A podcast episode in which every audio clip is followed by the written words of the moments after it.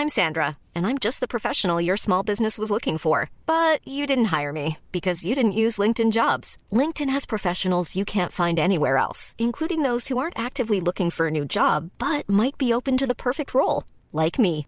In a given month, over 70% of LinkedIn users don't visit other leading job sites. So if you're not looking on LinkedIn, you'll miss out on great candidates like Sandra. Start hiring professionals like a professional. Post your free job on linkedin.com/people today. Bonjour à tous et bienvenue sur le Rendez-vous Tech, l'émission qui explore et qui vous résume de manière compréhensible toute l'actualité tech, internet et gadgets. Bonjour à tous et bienvenue sur le Rendez-vous Tech euh, qui fait, bah vous le savez, hein, euh, on vous parle de tech, de gadgets, d'internet, tout ça comme on le dit dans l'intro. Et aujourd'hui, on a un épisode tranquillou, beaucoup plus calme que la semaine dernière. On n'a pas euh, 12 000 sujets à traiter, on n'a pas un épisode qui va faire deux heures. On est, ah, c'est un petit peu les vacances là de la tech. On va traiter de sujets sympas, intéressants, euh, calmes. Et euh, on va donc passer un bon petit moment ensemble et avec des sujets qui vont peut-être nous faire rêver, nous envoyer un petit peu dans les étoiles. Euh, je vous laisse la surprise de ce qui va être couvert dans l'épisode. Je suis Patrick Béja et pour continuer dans le thème de la détente, euh, aujourd'hui on est juste deux, Corben et moi. Comment ça va Corben? Bah écoute, ça va, un petit peu malade, mais sinon ça roule, hein, pas pire que d'habitude. Donc euh, ouais, épisode tisane, hein, d'après ce que je comprends. Voilà, exactement, Euh, exactement. voilà, ça va être, ça va être très, euh, très intime finalement. Bah, on est tous les deux. Alors Cédric devait se joindre à nous, mais il nous a prévenu qu'il avait un rendez-vous qui risquait de s'allonger, qui risquait de pas être. Peut-être qu'il nous rejoindra en cours de route. On va voir. Mais euh, donc sinon, c'est effectivement une tisane avec euh, Manu. C'est, ça me paraît être un programme euh, tout à fait magnifique. Et donc, euh, je vous propose qu'on parle immédiatement du premier sujet. Euh, le premier sujet, c'est ah oui, quand même avant, euh, je voudrais remercier Jean-Christophe Balsan, Baptiste A, Régis Dugard, Pierre Pinon et Rascar Capac qui soutiennent l'émission et qui font partie des patriotes. Vous savez que l'émission est financée uniquement par les gens qui, euh, les auditeurs qui choisissent de le faire. Et donc, si vous voulez une émission indépendante, sympathique, euh, autonome et financée, propulsée par ces auditeurs, vous allez sur patreon.com/rdvtech. Euh, c'est ce qui permet à l'émission d'exister. Donc merci à tous et merci à vous en particulier aujourd'hui. Euh, évidemment, c'est c'est le sujet le plus important, ou presque, de toute la tech. Mais il y en a un autre qui est extrêmement intéressant aussi, c'est donc OneWeb, qui est une société qui veut fournir de l'Internet partout. Et quand je disais on va aller un petit peu dans les étoiles, euh, c'était presque littéral, puisque on a eu, il y a quelques jours de ça, le lancement des premiers satellites de la, de la société OneWeb, euh, qui, a, qui a été créé il y a quatre ans, notamment avec euh, Airbus. Si je ne m'abuse, c'est bien avec eux qu'ils ont, enfin, ils participent à la, Airbus. à la société, ouais.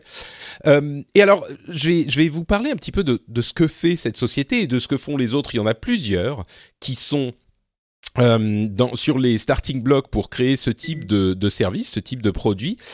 Euh, c'est en fait une constellation de plusieurs centaines de satellites qui euh, seront lancés autour de la Terre à une orbite euh, très faible de 1000 km à peu près, donc c'est quand même assez peu. Ça se vide en bagnole. Hein.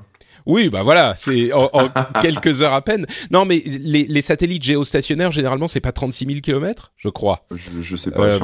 Attends, je je vais les, Là, spécialistes de l'espace. ouais. Pardon? Ceux-là, c'est en orbite basse, ouais. Mais après, euh, les, C'est ça. le géostationnaire, j'en sais rien.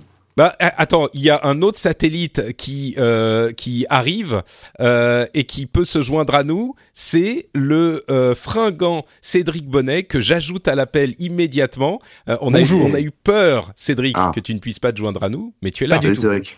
Me voilà. Très bien. On est heureux de t'avoir et on était lancé sur l'émission. Je disais, c'est Bah, je une émission doute. tisane, tranquille, euh, où on est. euh, euh, Eh bien, juste- je vais venir réveiller tout le monde. Voilà, c'est ça exactement. Cédric, on parlait de satellites et de OneWeb et je disais donc, qui, qui- est-ce que tu sais quelle est l'altitude des satellites géostationnaires? Ah non. Oh là là là là, mais c'est pas vrai. Ah non, je vais pas te êtes- mentir. Je ne sais pas. tu- je tu dire oui, pu. je sais, mais je ne te le dirai pas. Donc, les satellites géostationnaires, euh, c'est pas les satellites One- OneWeb, puisqu'ils sont beaucoup plus bas. Et c'est bien ça, 36 000 km d'altitude. Putain, il y a un truc que j'ai réussi à savoir. Trop fort.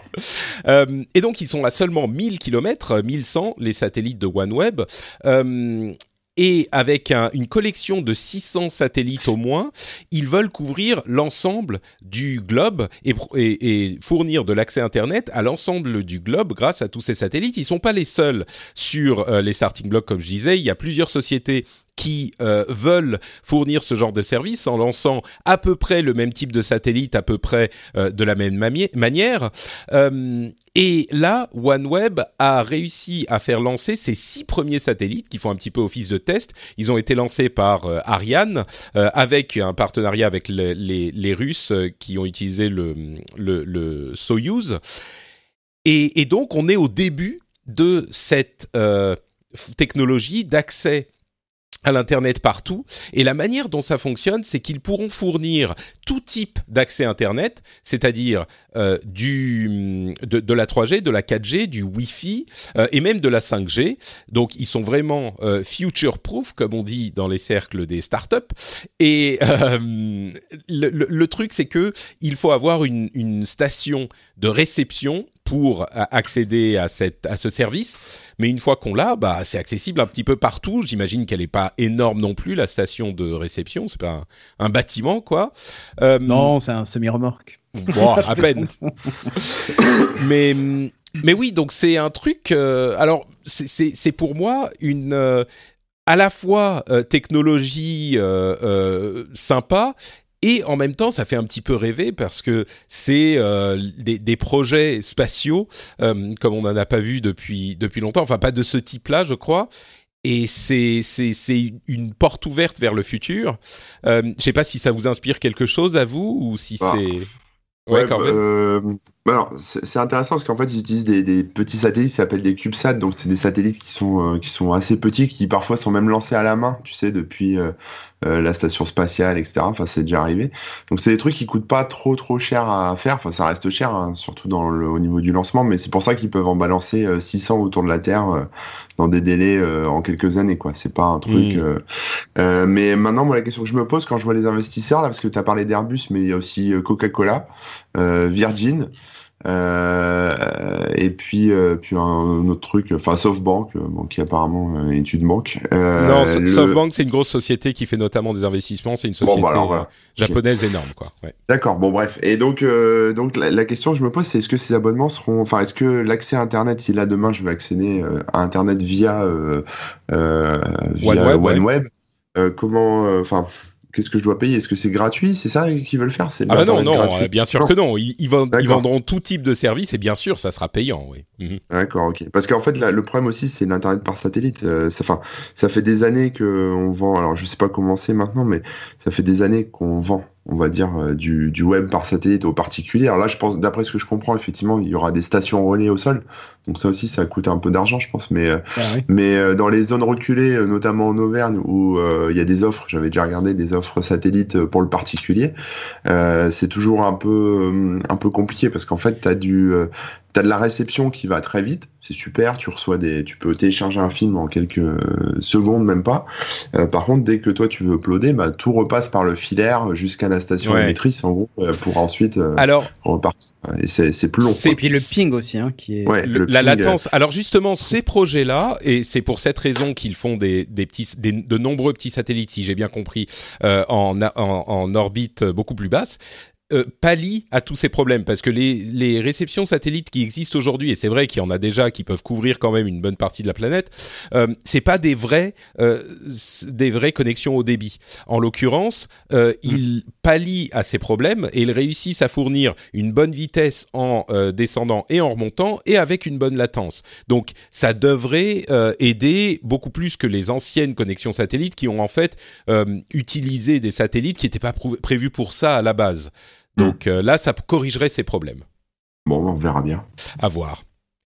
Euh, Cédric, est-ce que ça t'inspire quelque chose où on avance Non, mais comme Corben, hein, enfin, j'ai pas de, j'ai les mêmes, euh, J'ai les mêmes appréhensions sur le sur le truc, quoi, sur la latence, tout ça, et sur les débits. Mais après, on peut pas. Enfin, voilà, on peut pas. On a aujourd'hui une promesse papier. Il faudra voir dans les faits euh, Hmm. comment ça se c'est Je crois qu'on est. Mais je c'est crois mais qu'on c'est est assez dans une- impressionnant. euh, le- le- L'idée de se dire, euh, on, on, réunit, enfin, on crée un réseau maillé qui fait le tour de, de la planète, ça fait un peu rêver. Puis après, tu te dis, et pourquoi pas bientôt le, la 5G sur la Lune, quoi, tu vois. Ouais, bah on n'en est pas Euh, loin. Ce sera ouais, l'étape bon. suivante. Il suffira Mais- de mettre des satellites intermédiaires et, et puis voilà. Euh, L'autre truc, je dirais, auquel certains des auditeurs ont certainement pensé, parce que c'est un sujet qui est euh, qui fait du bruit, un petit peu de bruit en ce moment, c'est euh, on va encore mettre des centaines de satellites sur orbite. Est-ce qu'on n'est pas en train de, de tellement polluer notre espace immédiat que ça peut même devenir compliqué pour aller explorer l'espace, parce que Oui. les, les satellites qui, au bout d'un moment, au bout de quelques fenêtre décennies- pour passer, quoi. mais c'est ça. Et, et quand on sait que évidemment les, les objets qui sont en, en orbite autour de la Terre, qui vont à une certaine vitesse, ben, n'importe quel petit morceau euh, de débris peut devenir une balle qui peut très sérieusement endommager un, un- un- une, une navette qui essaye de Oui, oui. quitter le l'attraction pour de la. Terre. Et c'est pour ça qu'il y a une, une société japonaise dont j'ai oublié le nom qui euh, bosse sur ça, Oui. sur euh, comment récupérer tous les débris qui Ah mais il y a plein de projets parce que c'est Ouais, un vrai fait, problème. Ouais. Mm. Alors si, si le sujet vous intéresse, il y a un site qui s'appelle Stuff in Space, donc c'est Oui, ah oui. stuffin.space, euh, dans lequel en fait tu vois justement tous ces débris, enfin tous ces trucs euh, fonctionnels ou non, qui traînent, qui sont recensés. Alors ce qu'il faut savoir, c'est que tout est recensé, tout a une orbite, et donc les mecs lancent sur des orbites où il est censé pas avoir de collision. Ouais. Mais effectivement, ça commence à être un peu chargé. Mais après, quand tu ramènes ça à la, à la taille d'un satellite, euh, même en plus d'un CubeSat, donc c'est un, un truc qui fait euh, Ouais, qui une fait 2 cinquantaine kilos. de, ouais. voilà, qui fait euh, entre 30 et 50 cm de large. Euh, finalement, il y, a, il y a quand même beaucoup de place autour. Quoi. Il, y a, il, y a, il y a de la place dans l'espace encore. hein. Je pense qu'on peut encore en mettre beaucoup. D'accord, bon bah oh, tout va bien alors, je ne m'inquiète pas trop. Euh, Il n'y a continuons pas notre- besoin de Marie condoiser euh, la Est-ce que c'est a Spark of Joy Peut-être qu'elle est déjà sur orbite. hein, Euh, Peut-être qu'elle est déjà sur orbite, ouais, c'est ça. Elle est, elle est un petit peu sur orbite, je crois. Mais est-ce que ça Spark Joy Euh, je sais de- pas. d'utiliser un satellite OneWeb ou ouais, c'est une bonne question. Voilà. Euh, il faut tous les étaler euh, au même endroit sur la On table. demande c'est ça et dire bon alors. celui-là. ah, c'est marrant parce que Marie Kondo, euh, on- on- moi j'en entendais parler depuis longtemps. Euh, ma femme avait lu le livre, elle a beaucoup aimé. Et, euh, et, et on parlait donc de Spark Joy. Et en fait, en japonais, c'est euh, Tokimeki, qui est une sensation qui est très différente en fait de Spark Joy, mais qui est intraduisible. Et donc j'ai compris que c'était Tokimeki quand j'ai vu un épisode de la série. Et enfin Ah, bref, oui. on s'en fout. C'est hum, des trucs de japonais. De, Ça veut dire de quoi, japonais. Tokimeki, alors du coup, c'est intraduisible? Non, mais c'est un, c'est un petit peu ça. C'est ce petit sentiment de d'émotion euh, qui te fait ressentir un truc. Un petit peu, c'est à la fois euh, euh, un petit peu de nostalgie et puis euh, de la des, des bons souvenirs, mais euh, et puis de du plaisir. Et mais c'est tout un tas de trucs comme euh, bah, comme dans toutes les langues. hein. Il y a des mots qui sont difficiles Ouais, à traduire, mais. hmm. Donc bref, on s'en fout de Marie Kondo qui va dans l'espace. Euh, parlons plutôt de Marie Kondo qui organise euh, les, les, les, les nombres binaires euh, de manière à ce qu'ils soient beaucoup plus capables. Non, cette transition ne marche pas. Je voudrais Non. parler un petit peu d'ordinateur quantique. Et je suis bien content que Cédric Ah oui, non, euh, soit arrivé parce que euh, on le disait juste avant de commencer à enregistrer l'émission avec Corben, euh, on croit bien que Cédric est un spécialiste international Ah de l'informatique quantique. Ah, Mais alors absolument pas. Christophe s'y connaît beaucoup mieux que moi. Je te faire un truc sur l'ordinateur on va bricoler à trois, on a tous assez de connaissances. Ouais, ça va, ça va le faire, ça va le faire. On demandera à Mhm. Christophe de nous expliquer ça dans un épisode spécial un jour. Euh, mais oui, alors en fait, Microsoft a annoncé un- euh, une nouvelle initiative qui est, euh, comme toujours, liée à leur service Azure, leur service de cloud, qui s'appelle le Microsoft Quantum Network. Alors, qu'est-ce que c'est que le Quantum Network? C'est un service de cloud quantique qui permet de, euh, euh, euh, de- à plusieurs personnes de collaborer pour euh, continuer à délivrer des innovations dans l'informatique quantique. En fait, l'informatique quantique, je suis sûr que tout le monde en a entendu parler dans l'audience au moins une fois. euh, c'est un type d'informatique qui ne se base pas sur les bits, donc euh, les les le- les- l'informatique où le, la plus petite information possible est un 1 ou un 0, donc complètement binaire, c'est de là que ça vient.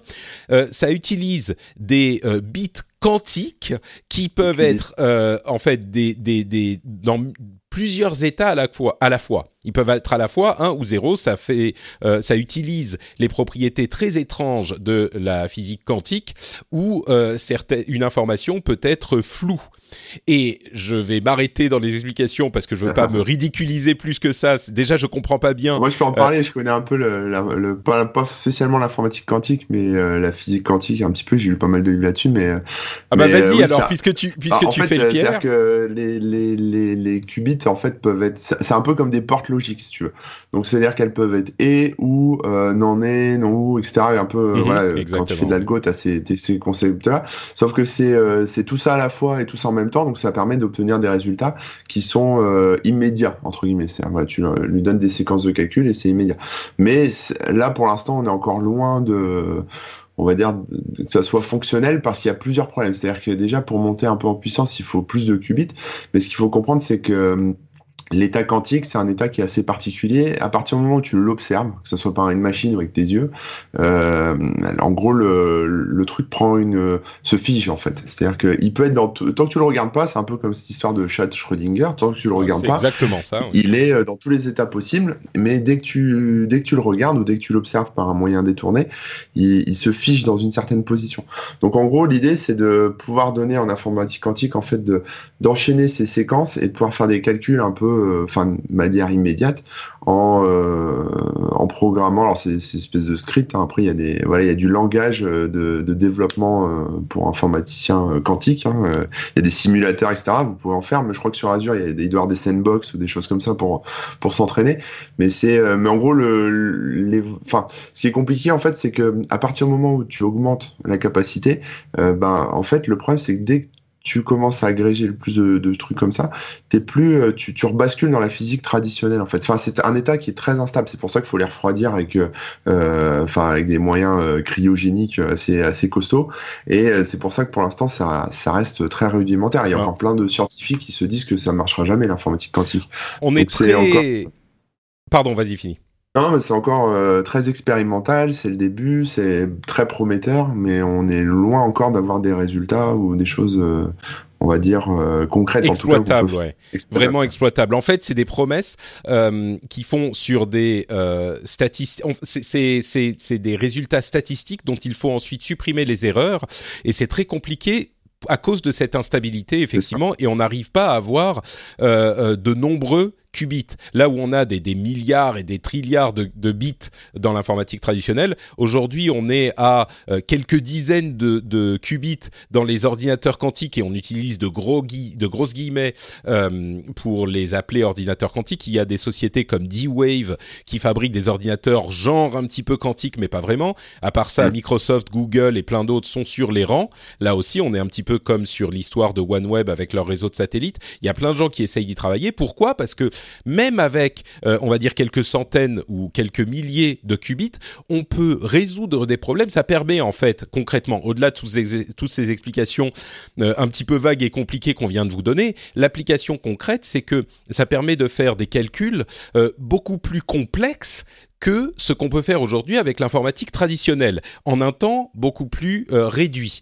Euh, ça, étant donné qu'on peut avoir effectivement plusieurs états en même temps sur les euh, bits qu'on utilise, ça augmente la capacité de calcul de manière exponentielle et euh, avec seulement quelques centaines ou quelques milliers de qubits de, de mémoire, on va pouvoir s'attaquer à des problèmes comme euh, le changement climatique, euh, la, la, la, prédiction de production de, de, de, trafic dans les villes ou la, la, pardon pas de production de trafic mais la prédiction et l'aménagement du trafic, la production de nourriture, les, les, le, le, pliage des molécules, enfin il y a plein de sujets comme cela.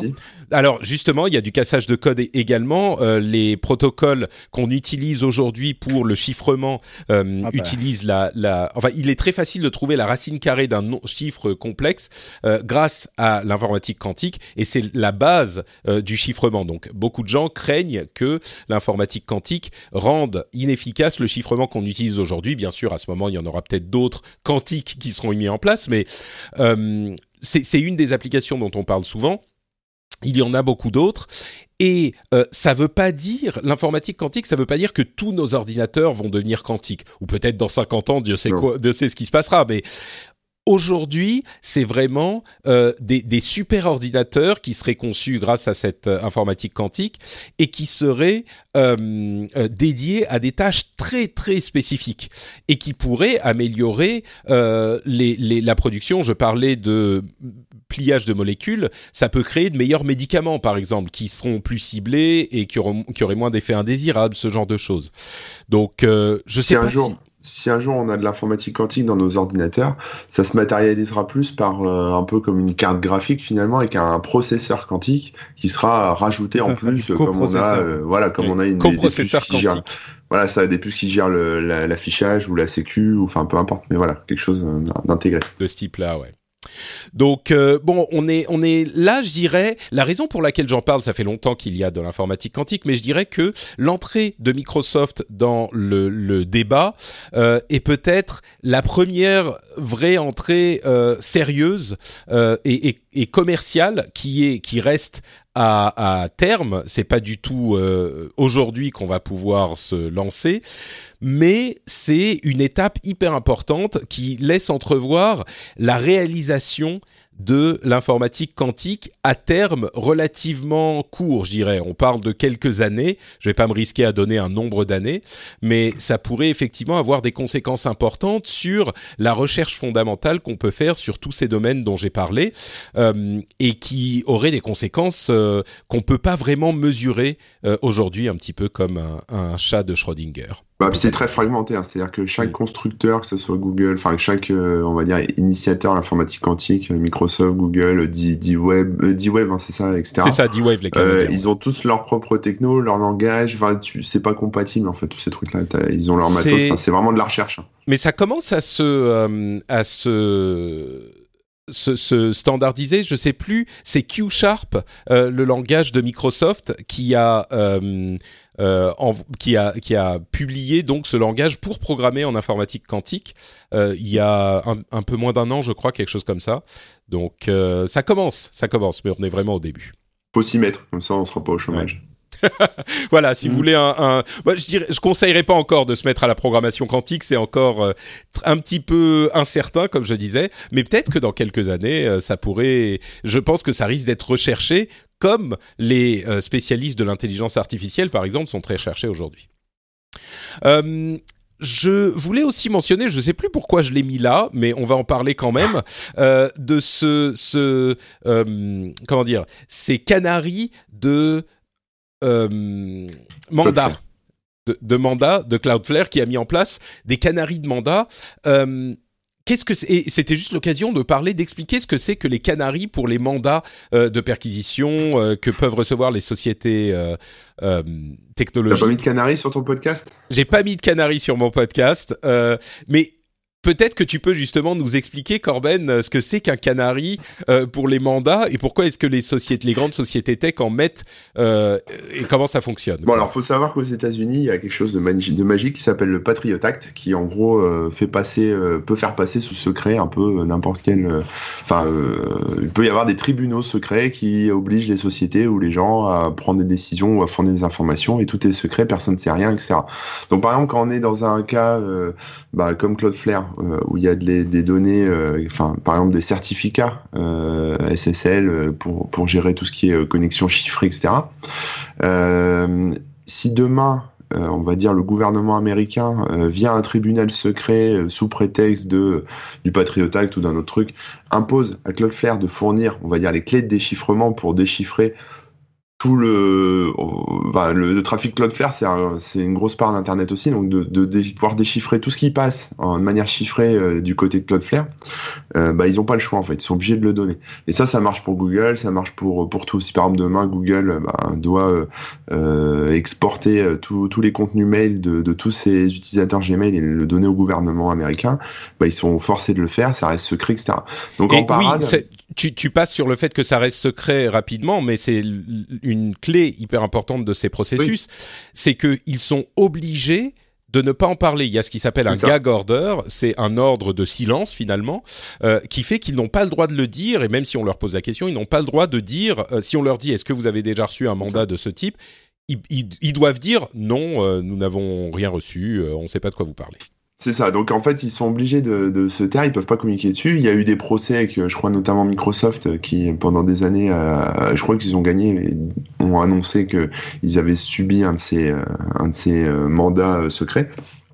Et donc, euh, bah, la seule façon de prévenir, on va dire, ces utilisateurs que le service est corrompu hein, quelque part, c'est de mettre en place un, un canary. Alors un canary, c'est quoi? Bah, c'est c'est pas une information que vous allez rajouter sur votre site en disant euh, euh, bah j'ai eu un mandat secret, machin, et mon service est corrompu. C'est une information que vous allez retirer.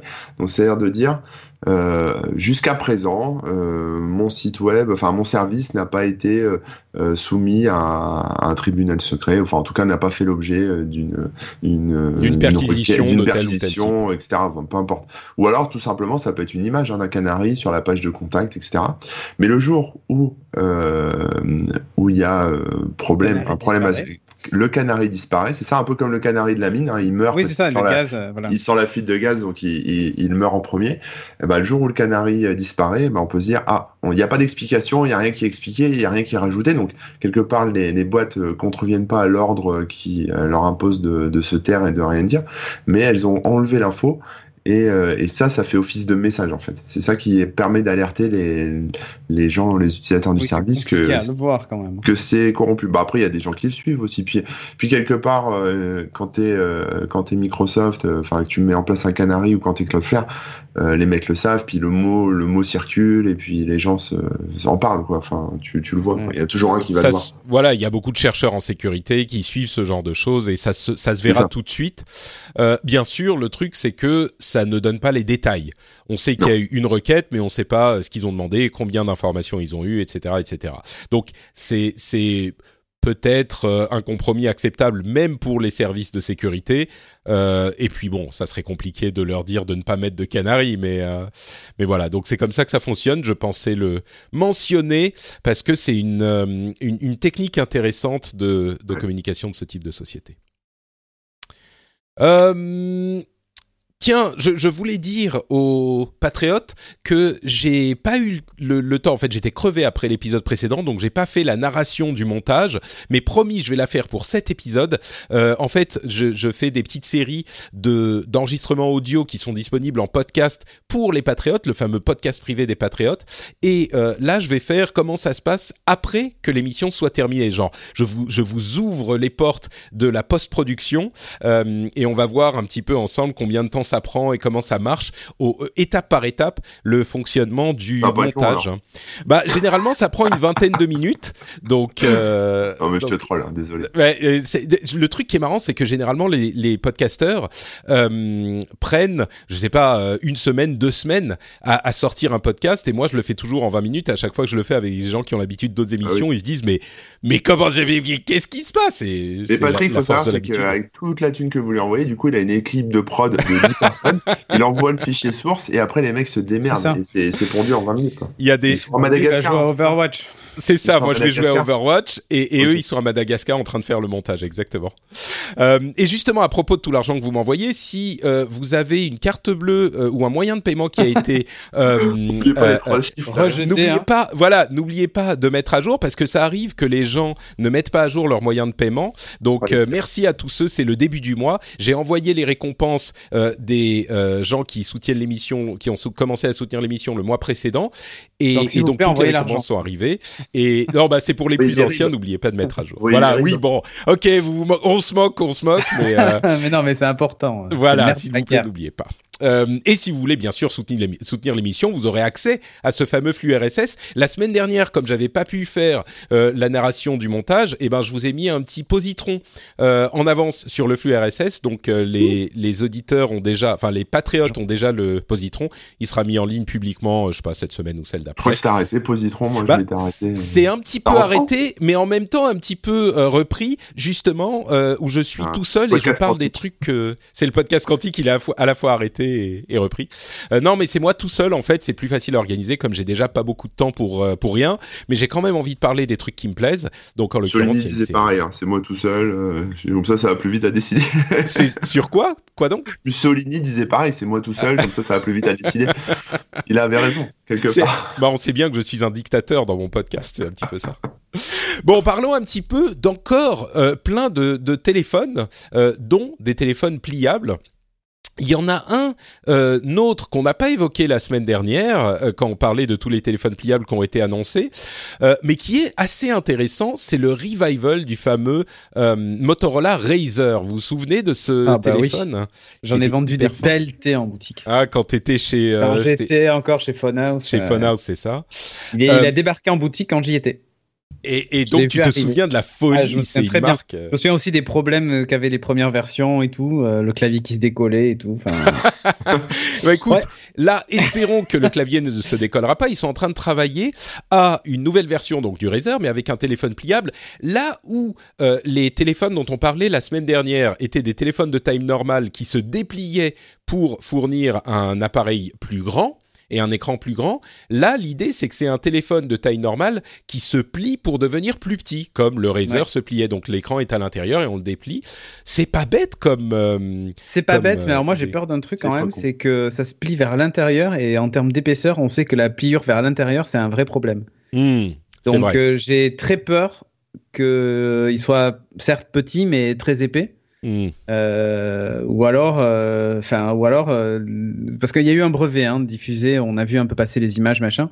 Ou alors, c'est deux écrans qui, une fois dépliés, sont l'un contre l'autre, sans bord et tout ça. Ça pourrait Ouais. être ça l'astuce. Hein. Pas bête, mais à ce moment, c'est pas un téléphone. Enfin, c'est pas un écran dans ce cas-là, pliable. c'est pas un écran téléphone qui est pliable. Voilà. Hmm. Mais bon, à suivre. Mais en tout cas, le Motorola Razr a été un énorme succès de la marque Motorola. Il a été décliné, je pense, dans toutes les couleurs possibles de l'arc-en-ciel et même au-delà. Euh, il y a eu des variantes en veux-tu, en voilà. Euh, Enfin bon, bref, ça a été un gros, gros succès design, en tout cas chez, chez Motorola à l'époque. Ils avaient même fait des boîtes en aluminium pour les premières versions. Oh, oh. Euh, Mais, ah oui, mais donc c'était une autre incroyable. époque et je crois que le format du téléphone aujourd'hui est un petit peu le, le form factor idéal. Mm. Et donc, je sais pas si on a vraiment un intérêt à en avoir un plus petit. Bien sûr, il y a toujours des gens qui en, qui en auraient Non, l'utilisation. mais imagine ton si iPhone aujourd'hui- plié en deux. Si t'es en Ouais, prison, mais- c'est pratique. hein. Si, oui, en bon, prison, c'est ok, pratique. en prison, pourquoi pas. mais, euh, mais, mais non, mais oui, si mon iPhone se plie en deux, oui, en même temps, si je garde la même taille d'écran, euh, Bah oui, pas, ouais. Tu Hmm, l'ouvres et raison, voilà. Et quand tu le plies, du coup, il est même moins fragile. Hmm, puisque l'écran est à l'intérieur. euh, sur le dessus, tu as à la limite juste un petit écran pour les notifs. euh, tu vois vite fait si tu as une notif euh, sans avoir à l'ouvrir. Hmm. Mais non, Pourquoi moi je trouve l'idée. Je trouve l'idée. En fait, là où on se dit il n'y a pas d'usage au téléphone pliable, Motorola dit mais attendez, mais nous notre téléphone pliable il se plie pour être juste plus petit. Et donc là il y a un vrai usage. C'est tu l'ouvres, c'est un bah. téléphone plié, il est dans ta poche et voilà. Bon, Donc, alors est-ce que euh, tu trouves qu'il y a un usage au Nubia Alpha, la montre smartphone une qu'évoquait euh, Ulrich à Ouais, j'ai l'épisode précédent Ulrich, quand même. Euh, Alors, c'est c'est en fait une montre qui a un écran qui fait un petit peu le- on va dire la moitié supérieure du bracelet qui est énorme. Moi, je croyais que c'était une, une montre genre qu'on pouvait euh, déplier comme un bandeau et puis utiliser comme téléphone. non. En fait, non. C'est vraiment il y a oui. un- Ouais, c'est- un bracelet. Ouais, c'est un bracelet. Bon, c'est c'est moins, euh, c'est moins séduisant que j'aurais pu penser, quoi. Moche sur 20. Moche sur 20, ok. Mais Corben, ça te plaît plus? Non, mais je te dis, on dirait un bracelet électronique. Moi, j'aurais tendance à plus à le mettre à la cheville, en fait. Euh, et puis, il y a peut-être Bon. un peu de TNT dedans, comme ça, si tu sors de chez toi, ça explose. On sait pas. D'accord, bon, je vois que vous n'êtes pas très friand de cet appareil. Euh, moi, je dirais qu'avec une bonne interface, ça pourrait et un petit peu plus de finesse, ça pourrait peut-être le faire. Euh, mais le problème, c'est que ça reste beaucoup plus limité que hum, qu'un qu'un téléphone, bien sûr. Moi, je me dis en fait si l'écran euh, est utilisé pour une montre qui, qui genre qui fasse juste la taille d'une montre euh, d'une Apple Watch, mais avec un écran deux fois plus grand et deux fois plus long qui serait courbé, pourquoi pas? Mais vu ce qu'ils ont fait là, c'est un petit peu trop et l'utilité est très limitée. Quoi. Euh, et en dernier retour sur cet épisode de, la semaine dernière, euh, le Samsung Galaxy S10 a commencé à avoir des reviews. Euh, c'est dans l'ensemble plutôt positif comme on l'était la semaine dernière. Le seul petit point noir, c'est que le, euh, le, le capteur d'empreinte digitale est beaucoup moins fiable, beaucoup moins euh, bon que on aurait pu l'espérer. Euh, et puis on peut pas mettre d'écran proté- de protège-écran. Moi, je pense que ça sert plus à grand chose aujourd'hui les protège-écrans, mais il est moins fiable et il marche moins bien. Oui, bah le, le truc c'est que ça me tue moi. Il y a plein de gens qui mettent des protège-écrans sur leurs écrans, alors que le verre qu'on a aujourd'hui sur nos écrans est dix fois plus dur que tout ce que vous pourriez mettre dessus, et du coup le truc que vous allez mettre dessus va se va se rayer et, et pas le et l'écran que vous avez en Alors, ça dessous ne se serait pas rayé quoi. Ça dépend. ça, ça dépend parce que si tu prends des verres trempés, il y en a, ils sont beaucoup plus durs que l'écran de ton smartphone et du coup ils ne se rayent pas. Euh, mais par contre, euh, au moindre choc, même tu vois juste une- un bout de clé qui tape dans le coin de la petite protection, elle éclate en. Ah bah voilà, Enfin, non mais c'est ce que je veux dire. Les, Non, mais les, les, c'est les le- écrans qu'on a aujourd'hui, le vert, le Gorilla Glass, euh, Gorilla Glass, Glass, euh, oui. 12 là, enfin les, les dernières versions, franchement c'est ce qu'il y a de plus dur possible, ça va jamais se rayer ou difficilement. Par contre, Et- ça, et- ça pète. Bah oui, ça se pète, mais encore une fois moins que, euh, enfin bon, bref. Ouais, non, mais le compromis est difficile à trouver. hein. J'en parlais ce matin justement dans la matinale. Le, le vrai souci, c'est que soit on a des écrans souples euh, avec des revêtements plastiques qui font que ben, ça absorbe les chocs et les écrans ne se cassent pas. Euh, soit euh, on, a des, on met dessus des vitres euh, solides euh, qui se rayent moins facilement, mais qui par contre, au moindre choc, éclatent. Et en plus, on met des châssis en métal sur nos téléphones qui absorbent rien du tout. Ouais, c'est comme les vieilles Volvo, tu sais, on disait Ah, tout ça, c'est des Ouais, tanks. l'absorption de mais en fait, ouais, mais les gens à l'intérieur. exactement, sont quoi. exactement, c'est ça. C'est c'est ça. c'est ça le problème. Donc, Donc, pensez à votre euh, téléphone. euh, franchement, le, le meilleur compromis, Non, bah, le c'est simple. 5C avait du mal à se casser, tu vois. Parce qu'en fait, il était tout en plastique, sauf la vitre avant. Mais Mm. le plastique de la coque absorbait vachement ouais. l'énergie. Et du coup, euh, il se cassait Ouais. moins facilement. Bah disons qu'en tout cas, moi je pense que dans l'ensemble, les, les téléphones tels qu'ils sont, à la limite mettre une coque pour pas qu'ils se cassent quand ils tombent, ok, mais mettre une protection d'écran, euh, c'est pas forcément la meilleure chose à Ah faire. bah moi j'en mets hein, Et- parce que quand une protection d'écran, elle sera toujours moins chère que de changer ton écran. hein, donc euh, Non, mais ça n'empêche pas l'écran de se casser. L'écran, il va pas se rayer. Il Ah, se casse s'il tombe. Et, et ta protection d'écran, elle va pas t'empêcher le téléphone de se casser. La coque, oui, mais pas la protection d'écran. Tu hmm, vois je sais pas. Hmm, bah, c'est de la science. C'est comme la petit- physique quantique, euh, Corben. Ah, je sais pas. Si ça tombe sur un petit caillou, ça peut, ça peut protéger l'écran quand même, non? Ah Hmm. si, euh, oui, enfin, vous- je pense que vous parlez pas des mêmes protections d'écran. Pas les trucs en plastoc, les verres trempés que tu mets sur ton écran. Si Oui, tu moi, je prends un ça. choc sur l'écran, oui, mais je crois que Patrick parle d'autre chose. Si tu prends un choc sur l'écran, effectivement, ça va éviter, ça va absorber une Hmm. grosse partie de l'énergie. Tu veux dire Euh, que ça casse le- le- la protection plutôt que l'écran lui-même Plutôt que Voilà, l'écran, ouais, Ouais, ouais, exactement. Hmm. Peut-être. Exactement. C'est Bon. lui qui va prendre en fait pour l'autre. Mais bon, Mm. euh, après les films plastiques, ça, par Ah ouais, contre, non, ça ne sert à rien. Ça, Vous mettez ça et l'écran va effectivement éclater. Je crois qu'il y, en a déjà de base en plus sur, les, sur certains téléphones. Oui, non, mais c'est de la merde ça. Bon. Euh. Euh, Est-ce que vous avez déjà eu euh, cette situation absolument horripilante où quelqu'un vous envoie un document euh, Word ou PDF avec une photo ou une capture d'écran d'une table de calcul que vous ne pouvez pas éditer? Est-ce que ça vous est déjà arrivé? Mais mille fois. Non. Ah bon, Corben, Si. tu as de la chance. Cédric est quelqu'un de Ah, beaucoup si. plus sérieux, qui travaille avec des gens qui travaillent avec euh, des feuilles de calcul. Eh bien, Microsoft a une réponse pour vous. Ils ont implémenté dans... Tuez vos euh, collègues. Ok. non, ça c'est un petit peu radical. Euh, ils ont intégré dans leur application Microsoft euh, 365 sur Android un outil qui vous permet de prendre une photo d'une feuille de calcul et de la transférer en, en, en feuille de calcul ou en table. Qui soit éditable. Donc c'est une sorte de reconnaissance de caractère avancée qui vous permet de le transformer en feuille de calcul plutôt que juste de prendre une photo. Moi je dis bravo Microsoft. Ça c'est de la vraie innovation technologique. Bravo. Non, vous avez ça pas l'air convaincu. ça va si, faire si, gagner c'est du temps dans les entreprises. Oui, voilà, c'est ça. De la productivité, tout ça, on va relancer l'économie, moins de chômage et tout. Merci Microsoft le chômage. Bon, le seul problème, c'est s'il y a genre euh, un 1 qui se transforme en 7 sans que vous vous en rendiez compte. vous Ouais, avez mais intérêt ça, à c'est vraiment vérifier grave. le truc. Ouais, Pas c'est très des grave. hein. Surtout Bon. si c'est pour payer les impôts d'Apple, euh, Amazon et tout ça. Si c'est un zéro, il va se transformer en zéro. hein. Peu de chances qu'il se transforme en 7. Après, t'es au Japon, ça peut être dangereux. Si t'es au Japon, pourquoi? Ah oui, parce que c'est des caractères. Mais non, au contraire, Oui, les caractères sont Non, je plus différents. Carlos Ghosn. Si tu oublies de... Ah oui, lui, Ah, lui, je pense ah qu'il a oui, non, oui, transformé oui. des 7 en 0, tu vois. Voilà. Oui. et et le, pour le coup, il paye bien là. Je sais pas si vous avez lu euh, sur les conditions de détention au Japon, c'est un peu. Euh. Ah ben là, il aimerait bien un Razer miniature. Bon, vous savez que euh, Amazon a révolutionné le, le monde de la livraison en vous proposant Amazon Prime, qui vous livre le lendemain ou peut-être même le jour même. Eh ben, vous savez quoi? Ça n'allait pas Il assez loin. Ils, ils vous livrent la veille de votre commande. Non, ils ont euh, lancé aux États-Unis Amazon Day, qui fait quoi? Qui vous permet de choisir le jour de la semaine où vous serez livré. Donc, vous pouvez choisir de vous faire livrer genre Ryan Reynolds here from Mint Mobile. With the price of just about everything going up during inflation, we thought we'd bring our prices down. So to help us, we brought in a reverse auctioneer, which is apparently a thing. Mint Mobile unlimited premium wireless. Ready to get 30, 30, bit to get 30, bit to get 20, 20, 20, bit to get 20, 20, bit to get 15, 15, 15, 15 just 15 bucks a month. So, Give it a try at mintmobile.com slash switch. $45 upfront for three months plus taxes and fees. Promo rate for new customers for limited time. Unlimited more than 40 gigabytes per month. Slows. Full terms at mintmobile.com. Hiring for your small business? If you're not looking for professionals on LinkedIn, you're looking in the wrong place. That's like looking for your car keys in a fish tank. LinkedIn helps you hire professionals you can't find anywhere else, even those who aren't actively searching for a new job but might be open to the perfect role. In a given month, over 70% of LinkedIn users don't even visit other leading job sites. So start looking in the right place. With LinkedIn, you can hire professionals like a professional. Post your free job on linkedin.com/people slash people today. Dans trois jours plutôt que, que demain. Euh, ça peut paraître un petit peu con, mais bon, évidemment, euh, tout le monde comprend immédiatement l'intérêt du truc. C'est génial de pouvoir choisir le jour où tu vas te faire livrer, non?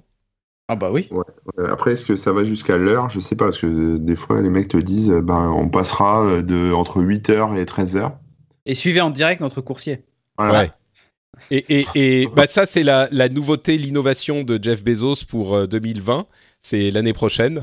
Euh, tu pourras choisir l'heure. Mais Ah, déjà, cool. le fait de choisir le jour, enfin, moi, je suis. Ah oui, c'est bien. Mais oui. Euh, Ah, c'est vachement bien. C'est on bien. est d'accord. Euh, et en- pendant le même temps, ils ont arrêté de vendre leurs Amazon Dash, les, vous savez, les boutons sur lesquels on appuie pour racheter le même truc. Genre, euh, vous avez leur, un bouton pour Oui, la papier toilette aux toilettes, t'appuies Voilà, dessus, c'est ça ça. Et, et, Ouais. et genre, dans l'heure, il y a quelqu'un qui ouvre la porte des toilettes dans l'heure. Dans la minute, quelqu'un qui ouvre la porte des toilettes et qui t'amène ton petit rouleau. Euh, ouais, et, visiblement, ça serait pour... euh, parce qu'ils se disent, bah, avec Alexa, on n'a plus vraiment besoin de ces trucs-là. Euh, Tout le monde commande par euh, l'assistant virtuel, donc euh, plus besoin des, des Dash. Moi, j'avoue que les Dash, j'y ai jamais vraiment, vraiment cru, même si visiblement, ça fonctionnait pour certains, quoi. Mm. Euh, et ils sont en train d'ouvrir, euh, visiblement, ils ont un projet, c'est une rumeur, des, des tonnes de d'épiceries un petit peu partout aux États-Unis aussi, qui seraient pas Whole Foods, mais euh, qui seraient donc des épiceries euh, où ils vendraient bah, des produits d'épicerie, mais avec c'est pas des trucs sans caissier, c'est des trucs avec caissier. Donc euh, ils sont vraiment, enfin ils sont partout quoi. Apple serait en train de tester une fonctionnalité de track de sommeil, de suivi de sommeil pour leur Apple Watch. Et là, je me retourne vers Cédric et je dis mais mais il y a un problème majeur à cette fonctionnalité, non? L'autonomie Et voilà. Eh oui euh, Oui, parce qu'en fait, aujourd'hui, on recharge son Apple Watch euh, au mieux dort. euh, tous les deux jours. Donc, euh, ça veut dire qu'on aurait le, tra- le suivi de, de sommeil qu'une nuit sur deux, au mieux. Tu vois, et encore, enfin, ça Non, dépend mais comment vous l'Apple tu sais Watch, quoi? mais effectivement, c'est problématique. Peut-être que euh, pendant la nuit, pendant qu'on est en, en sommeil, elle sait qu'on s'est endormi, elle passe en mode plus faible consommation, donc elle consomme un petit peu moins évidemment, elle fait juste le suivi euh, du truc. Et puis après, tu te lèves, tu la mets à charger pendant que tu prends la douche. Oui, Franchement, oui. ça recharge pas mal. Mais en Au début, je fait, me disais, mais c'est impossible, ça recharge. Quand est-ce que tu la recharges? Mais en fait, euh, je crois que l'avantage d'avoir un, un suivi de sommeil avec la, la montre qui fait encore plus tout en un, euh, ça, ça vaudrait largement le fait de pas l'avoir sous la douche et tu la charges de toute façon à ce moment. Je pense que ça tu pourrait coinces fonctionner. le chargeur sous ton poignet, là, euh, sur le truc, et tu charges pendant que tu dors. Non, non, non, non, non, mais après euh, l'idée, l'idée pas conne. Après, c'est peut-être pas pour cette version-là. Hein, Non, c'est sûr, Faut ouais. pas oublier ça. Euh, Moi, je trouve que le problème, c'est la, c'est la, la- le confort de la montre qui est pas très confortable à dormir, à utiliser quand on dort, je pense. Tu as la dernière version? Euh, oui, mais avec moi, un bracelet. même euh, beaucoup plus confortable euh, que les. celle les versions d'avant, oui, mais quand même, ah, je me vois pas dormir avec moi. Ah ouais, C'est psychologique. habitué. C'est vrai, C'est psychologique. Non, mais après, effectivement, peut-être que ça va être lié à ça, euh, euh, comme tu dis, au fait qu'on la- on l'enlève du poignet, on la pose, du coup on dort. Euh, et, euh, et voilà, mais euh, pff, je sais pas, parce que tu sais, tu as des fonctions euh, ne pas déranger qui existent en fonction du sommeil, euh, avec ton réveil, tu sais, avec l'application sommeil qu'ils ont intégrée. Je comprends pas trop où ils veulent aller avec ça, la façon dont ça fonctionne, euh, parce qu'il leur manque un outil qui est de savoir quand est-ce qu'on s'endort. Et euh, du coup, aujourd'hui, cette appli est très compliquée à utiliser. Tu sais, tu peux, tu peux te réveiller euh, grâce, grâce à cette appli-là de, de sommeil et tout, mais j'ai du mal à comprendre vraiment le. Attends, je suis même pas sûr de quelle, de quelle appli tu parles en fait. En fait, tu as un. Alors attends, il faudrait que je le retrouve. Tu parles d'une application sommeil sur l'Apple Watch l'horloge, tu ouvres l'horloge et tu as un bout. t'as- Non, pas sur l'Apple Watch, sur ton iPhone. Tu as un Ah, truc qui s'appelle oui. sommeil. Ouais. Et tu Ah, as oui. euh, sommeil en semaine, par exemple. Tu indiques à quelle heure tu te couches, à quelle heure tu te réveilles. Donc elle va t'envoyer une notif, il faut que tu ailles au lit, machin et tout ça. Euh, mais je comprends pas trop euh, où Non, mais c'est parce que ça suit pas ton sommeil. euh, Non, y a ça- pas le, ça. le- Mais c'est C'est- pour ça que ça serait intéressant de l'avoir dans l'Apple Watch. Mais bien sûr. Mm. Donc euh, c'est euh, c'est un vrai euh, je sais pas, c'est un vrai souci pour moi aujourd'hui de ne pas avoir ça. Donc soit ils vont me proposer, je sais pas moi, un bracelet supplémentaire euh, dédié au sommeil. Mais non, mais dans l'Apple Watch. Ça, Je, c'est- non, je, eh, actuellement c'est pas c'est pas viable pour moi. C'est pas viable. Elle charge pas suffisamment vite, euh, comme tu dis. Tu- Enfin, tu passes pas 30 minutes sous la douche, c'est pas vrai. Enfin, c'est même plus que 30 minutes pour la charger complètement. Donc, euh, je sais Hmm. pas. Moi, y a, ça me dérange vraiment. Je suis pas convaincu du tout. idée, ouais. D'accord. Surtout qu'en plus, quand ils, quand ils vont un jour sortir le Air Power pour poser tous tes devices et ils se chargent, je me vois mal rentrer par exemple le soir, enlever ma montre, la poser et Hmm. puis me dire euh, je Non, je sais pour aller dormir. faire. Je sais ce qu'ils vont faire. Ils vont faire un, un tapis de recharge de 1m80 que tu vas mettre sous Ouais, ton matelas. dors. Voilà, tu te dors. Et ça va recharger ta, ta montre par Je induction. pense que c'est ça la solution. Voilà. Non, mais à travers ton je- corps, je- très bien, ouais. C'est Voilà, compliqué, surtout qu'en plus en même temps, il t'incite à tout le temps porter ta montre pour les activités, machin et tout ça. Bah tu te ouais. vois mal enlever euh, avant d'aller faire du sport ta montre pour la poser, pour qu'elle charge, pour que la nuit tu puisses mesurer ton tracking. Tu vois, enfin, je sais pas, Bon. il y a vraiment un problème. Il y, a une, a un- il y a une solution à trouver là-dessus, on est d'accord. Bah, la solution, c'est d'acheter une montre euh, WeThings. Non, c'est d'acheter une Apple Watch série 5.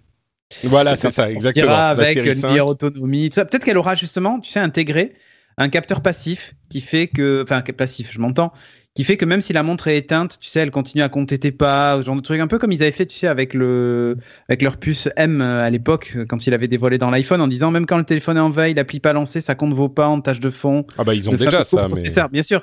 Mais peut-être que ça va être une évolution de ce coprocesseur-là qui va permettre de faire le tracking du, je suis d'accord, mais il faudra quand même la charger à un moment. Donc, Ah euh, oui, oui, oui. Mais ce que je veux dire, c'est que peut-être que même, même quand elle, elle sera, euh, tu vois, en mode réserve et tout ça, ce truc continuera à fonctionner. Alors, je sais Hmm. pas trop. Enfin, j'arrive pas à comprendre. Ouais, moi je crois que simplement ils vous diront, euh, bah chargez-le pendant que vous faites, vous prenez votre douche et ça Ouais, vous donne c'est euh, possible. 24 heures de plus, ça charge assez vite, machin. Je pense que ça sera ça. Bon, euh, si vous allez aux États-Unis, euh, n'oubliez pas que désormais il ne faut plus mettre les les, les batteries en soute et, et ça veut dire qu'on peut plus avoir d'appareils avec des batteries dans les valises qui vont en soute. Pourquoi? Parce que, comme on l'a vu avec le fameux euh, Samsung Note 7, les parfois et, avec plein d'autres appareils, euh, parfois les batteries peuvent exploser. C'est très rare, mais elles peuvent s'enflammer. Et euh, l'autorité de régulation du trafic aérien, enfin de, du voyage aérien aux États-Unis a fait des tests et ils se sont rendus compte que dans certains cas, s'il y a par exemple une, ils ont donné l'exemple du shampoing séché, etc. Ça peut vraiment faire des feux qui pourraient poser des problèmes à l'avion. Pourquoi? Notamment parce qu'on le voit pas, on, donc on, on se rend pas compte que ça a été, ça, ça s'est enflammé. Alors qu'évidemment, si un téléphone s'enflamme dans la cabine et pas dans la soute, ben on va s'en rendre compte tout de suite. Donc on peut contenir euh, le feu. Euh, ça m'a, moi au début, je me, ma première réaction c'était un peu genre, oh, ils nous font chier, c'est bon encore, mais euh, machin. Et en fait, bon, vraiment, autant prendre les mesures aujourd'hui. C'est pas non plus la fin du monde de pas pouvoir mettre un ordinateur portable dans sa valise. On, on les a de toute façon tous euh, avec nous, donc ça change pas grand chose. Et puis c'est euh, mettre des règles avant que ça dégénère euh, pour un truc qui pourrait être vraiment problématique. Donc Après, c'est, ça va être emmerdant pour les professionnels, par exemple, qui se déplacent avec du matos de tournage ou des trucs comme ça, et beaucoup de batteries. Ils vont devoir enlever toutes les batteries, mettre leur matos dans une valise qui va partir en soute, les batteries avec eux. Enfin, hmm. mais bon, c'est. Euh, bah, disons Enfin, que si c'est c'est le genre de truc où on se dit ouais euh, bon c'est chiant Mais c'est bien. jusqu'au Enfin- jusqu'au jour où parce que euh, ils ont pas mis les règles en place, euh, il y a un avion euh, qui qui tombe Ouais. avec euh, 500 morts. Et, et on se rend compte que quelqu'un avait proposé la règle et que ça n'a pas été mis en place. Ouais. Et pourquoi et machin euh, Parce que euh, ouais bon. Euh, donc voilà, ça c'était la petite euh, minute info voyageur, et c'est uniquement aux États-Unis euh, cette, cette, ce changement pour le moment en tout cas. Euh, vous vous souvenez de TikTok, donc, dont, dont on vous a parlé à plusieurs reprises dans l'émission il y a quelques mois? Euh, Eh bien, ils, et la- l'application a été téléchargée un milliard de fois sur les smartphones. Par Euh, mois, tout seul. Non, je déconne. Grand fan de TikTok, Corben. Euh, et il compte même pas, c'est Sensor Tower, cette, ce, ce site d'analyse euh, qui, a, fait ces calculs, et compte même pas les euh, installations en Chine. Donc, euh, sachant que c'est une application qui est très populaire en, Asie, ça doit compter quand même pas mal en Chine. Pour info, il y a eu 663 millions de téléchargements en 2018, ce qui est plus qu'Instagram. Alors Instagram est déjà installé, euh, ils ont, euh, les gens vont pas forcément ré-télécharger l'application, donc ça ça veut pas dire que euh, TikTok est plus populaire qu'Instagram, mais euh, c'est quand même une application incroyablement populaire. Euh, je sais pas si tu plaisantais Corben quand, quand tu disais que tu l'as téléchargé un Ah, milliard de testé, fois, ouais. mais c'est marrant quand même quand même. C'est marrant, mais euh, alors c'est très. Enfin, moi en tout cas, ce que je constate, c'est que le public dessus, il est très très jeune. hein. Hmm. Donc euh, je pense qu'ils vont avoir un moment euh, peut-être des problèmes euh, comme un peu YouTube euh, sur les sur les commentaires notamment. Ouais, ça commence là d'ailleurs. Ouais, bon bah. Il y a déjà eu quelques histoires effectivement où Voilà. euh, ils ont été. euh, Alors c'était pas aussi problématique que sur YouTube, mais. Non, c'est plus des non-respects de, des CGU parce qu'il y a des gens qui, enfin des, des utilisateurs qui ont moins de 13 ans et Exactement. D'accord. c'est problématique. Mais bon, sinon oui, c'est rigolo, c'est sympa, mais euh, voilà. Ah, C'est les jeunes. Nous on n'est pas les jeunes. jeunes, c'est ça. C'est Si ça. vous êtes jeunes et que voulez-vous construire une communauté, c'est sur TikTok que ça se passe, quoi, pas Il faut sur y Facebook. qu'il faut aller. Euh, t'es, plus jeune que moi, Corben. euh, donc toi, pour moi, t'es un jeune. T'as quel âge déjà? 36. Bientôt 36. 37. euh, le 23 Ouais. mars, n'oubliez pas, j'attends vos cadeaux avec impatience, les gars. Donc voilà. Vous pouvez si les êtes faire livrer vous pile, pile le 23 mars avec Amazon Day. Voilà. Cédric, toi, t'as quel âge? Euh, moi, je vais faire 39 euh, le 29 août. Donc vous êtes tous les deux euh, bien plus jeunes que moi. Ah, mais même bébé, pour vous, euh, ce TikTok, c'est, c'est trop pour les jeunes. Non, mais 30 ça- ans, c'est pas si, c'est pas une grosse différence quand même, Patrick. Ah, moi j'ai 45 quand même. Hein. Ah oui, non, ça va. Ah, 30 ans, c'est pas une grosse... Ah 30 ans de d'accord.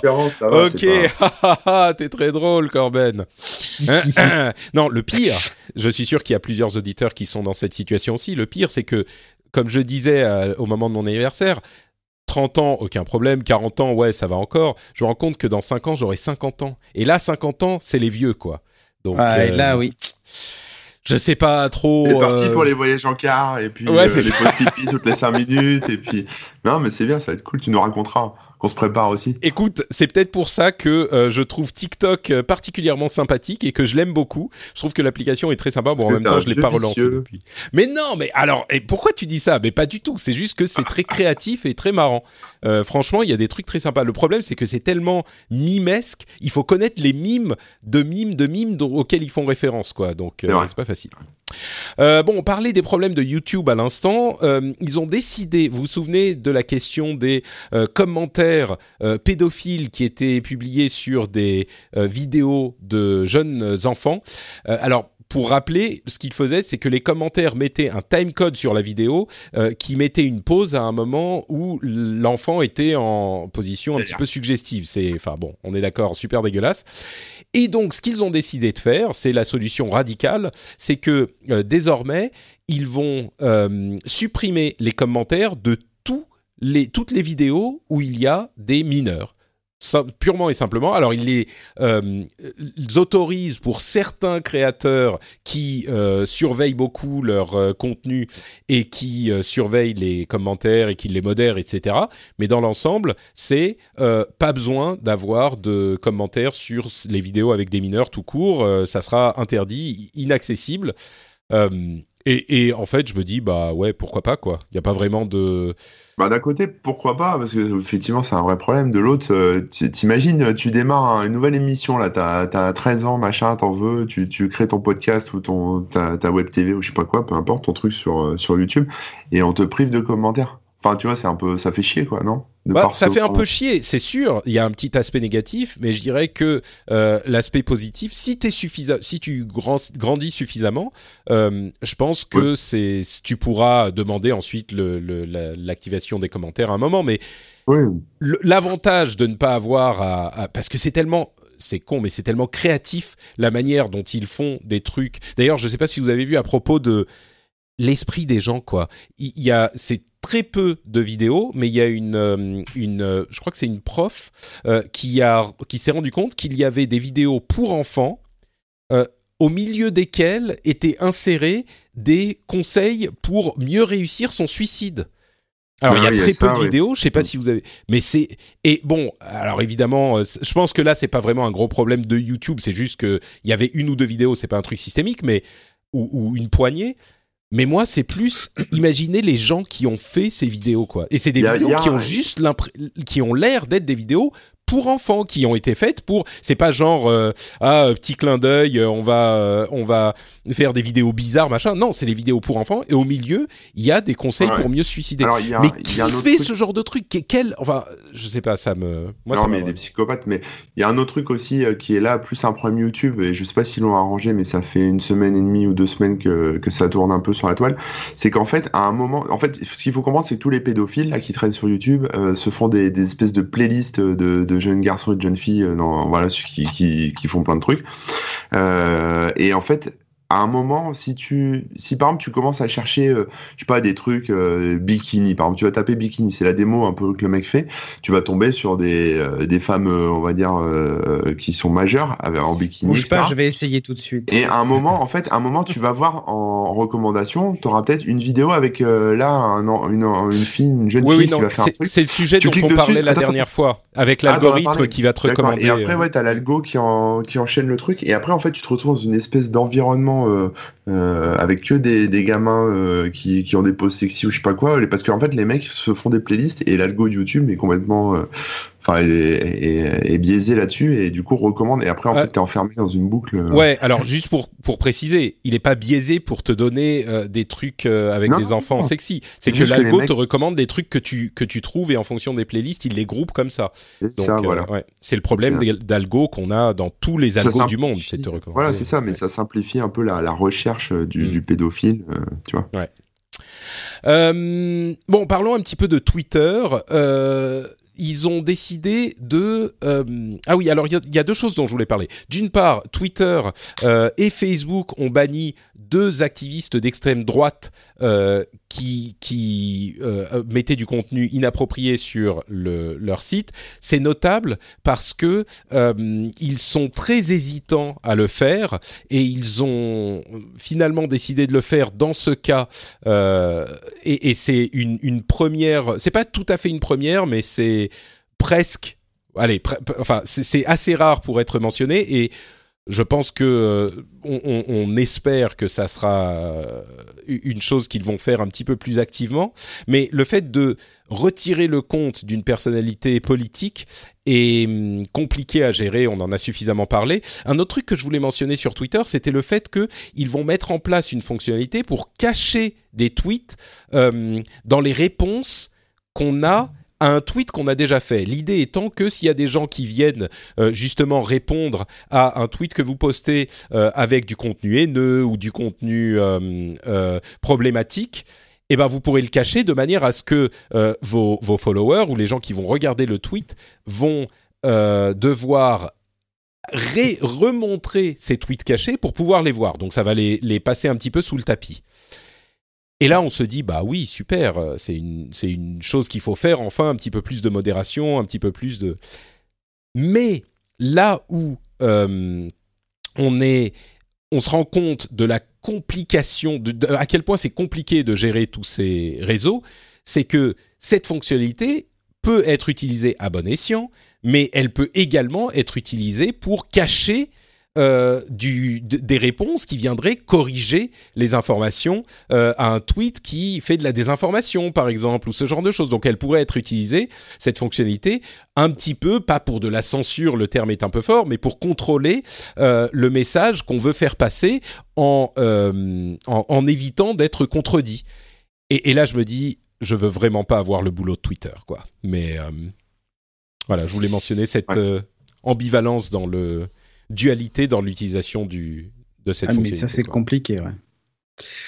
C'est très compliqué. On vit une époque formidable, je trouve. Mmh. Euh, bah tiens, euh, vous savez que Facebook euh, encourage les gens à utiliser leur numéro de téléphone pour euh, comme euh, Ah non, mais putain. comme utilisation de euh, authentification double facteur. Sauf que, sauf que, il est également possible de trouver un utilisateur par son numéro de téléphone.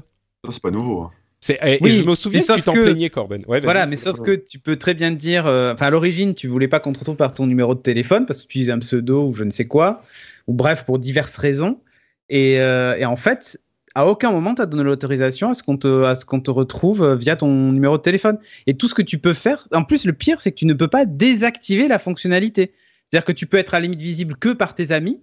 Mais tu seras toujours visible dans ton numéro de téléphone sera toujours visible dans ton moteur de recherche. Donc si dans tes amis tu as pas que tes vrais amis, ben ton numéro est retrouvable facilement. Non, mais c'est-à-dire que on peut te trouver avec ton On numéro, ton effectivement. numéro. Et, et alors, ce que tu peux faire, c'est retirer le numéro, mais du coup, tu peux pas avoir Tu peux avoir la double authentification. la double authentification, exactement. Et Dieu sait qu'il est important de protéger son compte euh, Facebook. Et, et pire que ça, euh, quelqu'un qui a activé la double authentification sur Facebook, euh, quand tu ouvres l'appli Instagram, il te propose de faire la même chose avec le numéro que tu as enregistré dans l'application Facebook, puisqu'il se partage le numéro entre services. C'est formidable. Après, moi, je me dis pourquoi est-ce qu'ils s'emmerdent? Euh, Après tout, ils ont aussi WhatsApp, sur lequel le numéro de téléphone est aussi obligatoire. Donc, tant qu'à faire, euh, ils ont qu'à faire la corrélation entre tout ça et activer la double authentification pour tout le monde et utiliser le numéro pour tout le monde. hein. Bah, Pourquoi la, s'embêter de tout ça? la solution, effectivement, est beaucoup plus simple. C'est euh, de de ne pas, euh, enfin, de donner aux gens l'option de ne pas être retrouvable par numéro de téléphone. Et voilà, et Bah ça ouais, règle le problème. Euh, vous connaissez cette application saoudienne euh, qui permet aux hommes responsables entre guillemets pour les femmes, c'est même pas entre guillemets en Arabie Saoudite c'est le cas, Ah oui. responsable pour les femmes et c'est une application qui permet de mieux contrôler euh, la manière dont euh, les femmes pour lesquelles ils sont responsables vont pouvoir voyager. Moi, je l'utilise euh, avec les- ma femme et ça se passe très bien. Ça se hein, passe bien, bah voilà. Non, Et donc, euh, les, les, il y a de nombreuses personnes et des associations qui ont demandé à Google de supprimer la- l'application. Et là encore, dans la catégorie, euh, c'est pas facile d'être un géant du web. euh, Google a dit, bah non, désolé, on peut pas euh, supprimer cette application. C'est une application légale en Arabie Saoudite. Et, et, et leur argument, c'est qu'il ne leur appartient pas à Google de décider ce qui est euh, au-delà de Moral légal, ce pas, qui est moral ou pas en Arabie Saoudite. Et moi, ce qui me, ce qui m'interpelle, c'est qu'on passe notre temps à euh, demander à Facebook ou à Apple de ne pas être justement les gardiens de la morale. Combien de fois on a entendu des Ouais. gens dire ah mais Facebook a retiré tel décidé, tableau, euh, tel- Euh, oui, t- voilà. Apple a re- refusé telle Mais dans ce application. cas-là, que- par contre, mais là, ouais, c'est ça. Et, et alors évidemment, enfin, c'est à vrai dire, c'est avec l'Arabie Saoudite tout court qu'on a un problème. C'est- du pognon, Mais-. C'est des histoires de pognon, de Non, mais c'est pas que des euh. histoires de pognon, Corben. De politique. Bien sûr, ça- oui, de politique, oui. Mais euh, est-ce que toi, par exemple, tu serais pour que Google retire cette application de son Play Store en, en Arabie Saoudite? Bah, c'est une bonne question. C'est un. J'en sais on rien. en peut télécharger j'en sais la rien. PK à côté. Donc, euh, Je, je sais pas, je trouve ça. En fait, je, trouve- je pense que Google devrait, euh, je sais pas, s'im- s'imposer une, une espèce de charte euh, universelle des droits de l'homme euh, qui utilise les services de Google et, et s'y tenir, quoi, parce que ça éviterait ce genre de problème à la con avec la Chine, avec l'Arabie Saoudite, avec euh, voilà. Parce que d'un côté, il, te- il là, la le variable. C'est- D'un côté, il te sort sur le moindre bout de nichon, euh, peu importe où ça se trouve, et puis de l'autre, euh, il, il- il facilite quand même quelque part l'oppression euh, de- des femmes, en tout cas là pour ce cas-là. euh. Bah, Moi, j'ai l'impression que l'Arabie Saoudite n'a pas vraiment besoin de Google pour opprimer les Bah, femmes. juste, mais, bah ok, s'ils en ont pas besoin, bah qu'ils le fassent, mais que Google euh, s'en détache, tu vois. Moi, mais, euh, mais oui, mais à la ligne, mais, mais c'est un autre. Je serais d'accord sur le principe. d'éthique, tu vois. Je serais d'accord sur le principe, mais va écrire cette charte, Corben. C'est. Ah, je vais l'écrire, moi, il n'y a pas de problème. je te ouais, d'accord, ok. Non, mais tu vois ce que je veux dire, c'est qu'en fait, le problème, c'est que c'est pour ça que je dis c'est du c'est une sorte de pognon, parce que quelque part, ils ont pas de, ils ont pas de devoir moral. Eux, ils se basent juste sur la, la- sur combien ça va leur apporter et sur les lois en vigueur dans les pays. Après, le reste, euh, tu vois, c'est c'est pas- C'est pour ça que tu as des employés qui se rebellent un peu parce que Microsoft va bosser avec l'armée, parce que machin. Alors tu parce mélanges que- deux trucs là. C'est Non, mais- effectivement des, des. Il y a 50 employés qui ont signé une euh, Mais- une pétition sur quoi? 10 000 chez Microsoft, Mais 50 quel- employés qui ont quelque, dit. quelque part, c'est c'est pas clair. Tu vois ce que je veux dire? C'est que même Mais si non, les employés mais- se posent des questions là-dessus, c'est qu'ils ont pas de, ils ont pas de charte morale. euh, euh, Tu vois, Moi, si je par suis pas exemple, d'accord. Disait- demain, euh, bah nous, on, on prend la loi de la charia, euh, machin. euh, On est une entreprise euh, qui, qui aime bien ça. Ok, mais au moins ils auraient une charte. Tu vois ce que je veux dire? C'est euh, Non, moi je suis pas, je suis pas du tout d'accord avec ce que tu dis parce que bon, pour pour euh, expliquer l'histoire de Microsoft, 50 employés ont signé une pétition demandant à Microsoft de ne pas travailler avec l'armée euh, pour développer euh, des systèmes euh, militaires qui utilisent le Hololens. Et ça fait écho à un truc qu'avait dit euh, Jeff Bezos il y a quelque temps suite à une demande de Google qui ne voulait pas travailler avec l'armée effectivement. Et Bezos avait dit bah nous on va travailler avec eux parce que oui c'est c'est, on, peut ne pas être d'accord avec ce que fait l'armée tout court, mais à partir du moment où on a besoin d'une armée, et si on est d'accord qu'on a besoin d'une armée, eh ben il vaut mieux qu'ils travaillent avec des gens qui sont des experts dans leur domaine, parce que si toute la Silicon Valley se détourne de l'armée, euh, bah notre armée va être beaucoup moins efficace et va pas pouvoir euh, euh, protéger le pays ou faire ce que fait l'armée. Donc après on peut dire bah on veut pas d'armée, c'est un autre problème, mais je pense que le débat serait beaucoup moins outré quand on dit s'il faut ou il faut pas d'armée et il y aurait beaucoup moins de gens d'un côté, du côté de. Oui, non, mais, bon, ce que je voulais dire, c'est qu'en fait, il n'y a pas de position claire, tu vois. C'est ça ce que je veux mais dire. Mais c'est ça le problème, c'est qu'il est impossible d'avoir une position claire. Bien sûr, sur la Chine et sur l'Arabie le, l'Arabie Saoudite, ok, là, on peut effectivement avoir une position claire. Je pense que ça serait pas trop compliqué. Mais après, combien de pays, euh, d'autres pays, où les positions sont beaucoup moins claires Est-ce que tu, comment tu vas pouvoir euh, décider? Est-ce que euh, Google doit travailler en Russie, par exemple? Il y a des trucs simples qui s'appellent les droits de l'homme. Enfin, il y a plein de mais trucs. Mais oui, non, mais je suis d'accord. Est-ce que Google doit travailler en Russie? J'en sais rien. Eh ben, le, je, la, bah, écrit la règle. Oh. Bah voilà, tu m'as dit que tu allais m'en occuper. Voilà, c'est ça. Mais... C'est facile de dire ah bah il faut respecter les droits de l'homme sur le papier, ok, mais concrètement quand tu es euh, une société qui doit décider de travailler ou pas, que je sache, la Russie n'est pas sur les listes de. Tu vois, ils travaillent pas en, en, en Corée du Nord par exemple, parce que la Corée du Nord est euh, bannie. Ils travaillaient pas en Iran. Il y a des... mais là, là l'idée c'est pas de. le moment, parce qu'il y, avait, il y avait des. L'idée c'est pas. Là c'est pas, c'est pas un travail. Euh, enfin, je sais pas cette application de, en Arabie Saoudite, si c'est une application qui est proposée par l'État euh, ou si c'est un truc euh, d'un développeur indépendant par l'État. Mais bon, à partir du moment, sinon, ok, bah tu sors ton app sur comment bien torturer quelqu'un ou comment bien te suicider ou sais rien. Pourquoi pas, tu vois Non, mais tu mélanges tout, Corben. Tu mélanges tout et tu fais des flous. Là, là, tu fais, tu fais un petit peu le yaka faucon. Il euh, y, a qu'à faire une charte. Euh, faut qu'on décide de, comment respecter les droits de l'homme. Je suis d'accord sur le principe là encore, et tu comprendras bien que je t'aiguille un petit peu parce que j'aime me faire l'avocat du diable. Mais, mais sur le principe, ok. Mais ce que tu es en train de dire, c'est que tu veux pas juste que Google décide de leur charte. Tu veux qu'ils décident quel pays respecte ou non la charte qu'ils ont établie. Et donc que Google devienne à la place des États, euh, le, justement le gardien de la morale. C'est-à-dire que si un État, juste laisse-moi finir sur ce point, si si un État décide que tel ou tel autre État euh, est sur une liste euh, de d'interdiction de, de, de, commerce parce que pour euh, des questions d'entrave aux droits de l'homme, etc., eh bien, une société ne peut pas travailler avec eux. Et du, coup, la société s'en remet aux décisions de l'État qui représente le peuple pour savoir avec quel pays ils peuvent travailler et donc quel pays respecte ou non la morale de euh, l'État qui, a pris cette décision. Là, ce que tu demandes, c'est tu dis, il faut que Google décide de leur charte et donc décide de tel ou tel État. On estime qu'ils ne suivent pas notre morale et donc on va pas travailler avec eux. C'est exactement ce qu'on ne veut pas qu'il fasse. Donc. Euh, bah, d'un autre côté, tu vois, ils, te, ils permettent ça, et de l'autre, je te dis, ils censurent le moindre bout de nichon. Euh, tu vois, tu vois c'est, c'est, ils ont un double, double casquette ou je sais pas. Double en fait, oui, mais je vois ce que tu veux dire. Moi, ce que je veux dire, c'est que, c'est pas clair. Ils ont une espèce de morale et c'est, c'est clair. Tu vois, sur le, sur le sexe, par exemple, il y a une espèce de, de pudibonderie. Euh, tout le monde.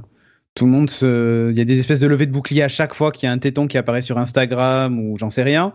Euh, et pour tout d'ailleurs, enfin toutes ces sociétés-là. Et par contre, euh, quand il s'agit de certaines choses comme là, bah, tu vois, typiquement le bah, droit des, femmes, ouais, c'est ça. On est face à des sociétés qui veulent pas faire de politique, mais c'est compliqué. C'est compliqué parce que déjà, le fait de choisir de pas montrer de sein ou de sexe sur ton store ou peu importe, ou dans ton moteur de recherche ou que sais-je, c'est déjà faire un choix politique. Mm. Euh, et c'est compliqué du coup. Donc, alors après, on se dit, ouais, c'est anecdotique, montrer un téton. Peut-être, mais alors comment un truc anecdotique comme montrer un téton peut être finalement plus grave que Alors le truc qui est Enfin- intéressant là-dedans, c'est que vraiment c'est un problème qui est très franco-français, euh, où on a des mœurs beaucoup plus libres sur ces Oui, sur sujets. certains sujets. euh, que oui, non, mais sur ces sujets-là. Et Mhm. c'est-à-dire que là encore, ce qu'on demanderait à Google, à, à Apple et à toutes ces grandes sociétés, c'est qu'elles n'observent pas la morale de euh, la, la de, de leur pays d'origine, c'est-à-dire les États-Unis, où ils sont beaucoup plus puritains, on est parfaitement d'accord, et où ils se conforment à notre morale à nous, où on a effectivement sur les affiches dans les rues des et du coup on leur demande de se conformer à notre morale. Alors c'est sur des sujets beaucoup plus légers, mais pas à celle de l'Arabie Saoudite, chez qui Oui, mais alors euh, regarde, je te donne un autre exemple. Tim Cook a dit lui-même euh, dans, dans une interview il y a pas longtemps là où il est accusé par ses euh, par les les qu'on s'appelle, les shareholders, mais euh, les les actionnaires. les actionnaires euh, d'être euh, en gros on a, ils accusent Apple de de bâillonner euh, l'aile droite des actionnaires parce qu'on sait que le, bientôt il y avoir des élections aux États-Unis euh, et Mhm. en gros de leur dire euh, ben voilà sous, sous couvert de progressisme bien on n'écoute pas les les gens qui seraient plutôt de droite la droite républicaine les conservateurs et voilà et donc Apple Tim Cook a dit nous on fait pas de politique on n'est ni pro environnement, ni pro immigration, ni pro machin, on est pro rien du tout. Euh, on ne défend personne et on est euh, complètement neutre. Sauf que dans les faits, c'est pas l'image que Apple renvoie et ça se traduit pas comme ça. Quand Apple est à la, à la, à la Gay Pride, quand, enfin, tu vois. Ouais. euh, Alors le problème, et- et en même effectivement, temps- Enfin, et en même temps, c'est pas les valeurs morales de tout le monde et, des- et de tous les Américains. Donc, euh, Je dirais deux choses. D'une part, euh, le gros problème que tu évoques, effectivement, est un problème qui est récurrent dans les sociétés de la tech, euh, où des employés ou des actionnaires reprochent à ces sociétés de museler euh, leurs euh, médias sous différentes formes qu'ils prennent.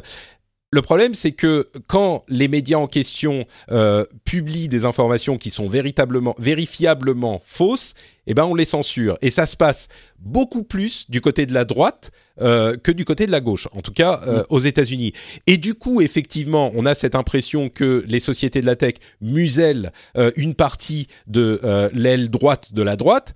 Mais euh, c'est juste parce qu'ils ont des, des, des, des comportements qui sont euh, critiquables ou en tout cas qui sont euh, actionnables dans leur euh, méthode de travail.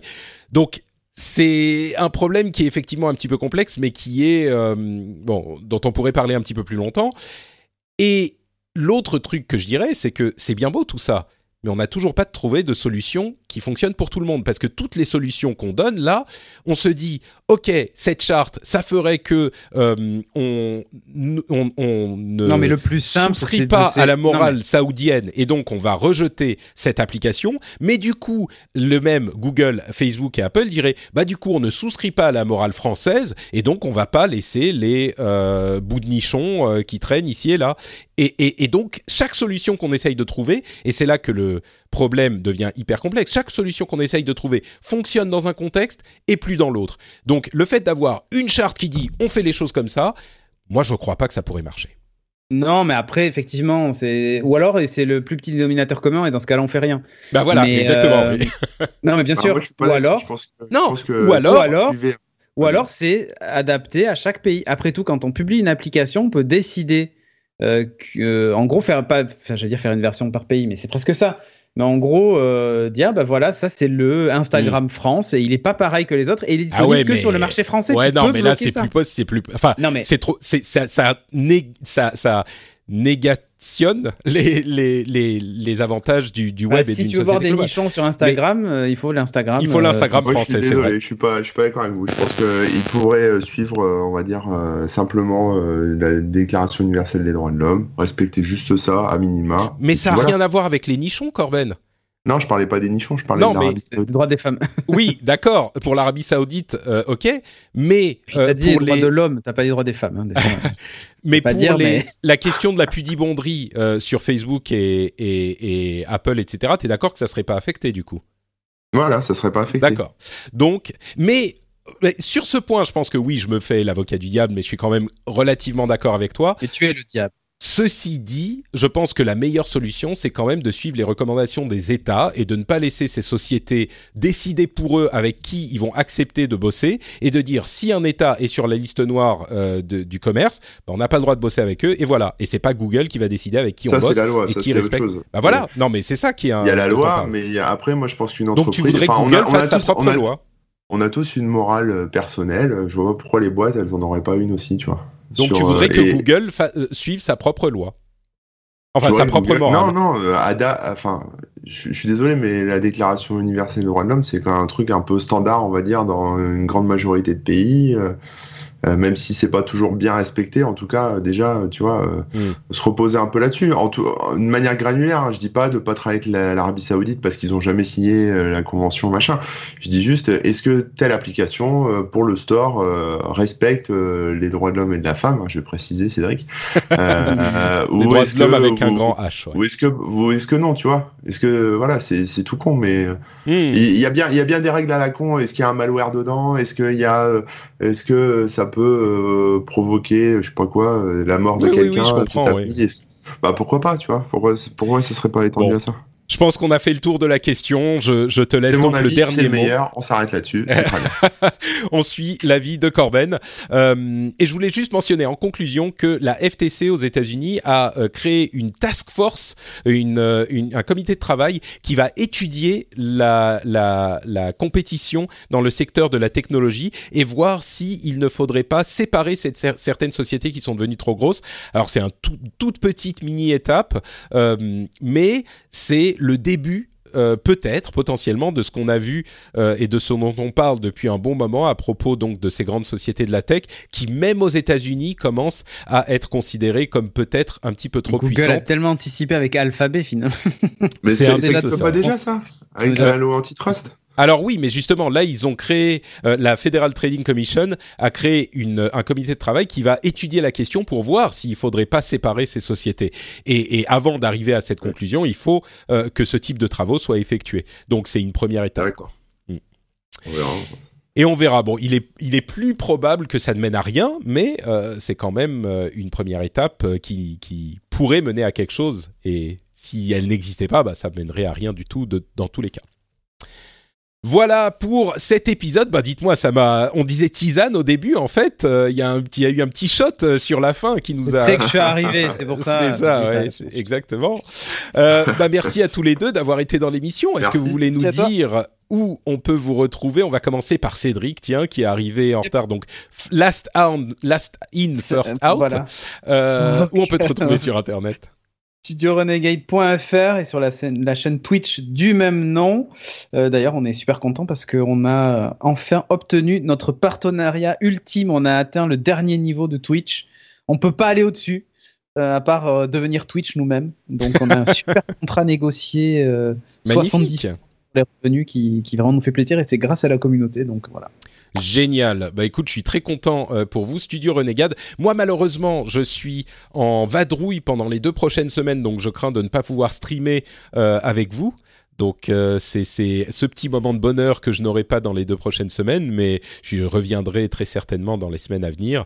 C'est toujours un bon moment de faire un petit peu de jeux vidéo avec la communauté du Studio Renegade.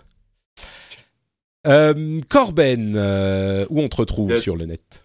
Toujours sur le blog corben.info et puis sur Twitter Corben. Voilà. Magnifique. Pour ma part, c'est notre Patrick sur Twitter, Facebook et Instagram.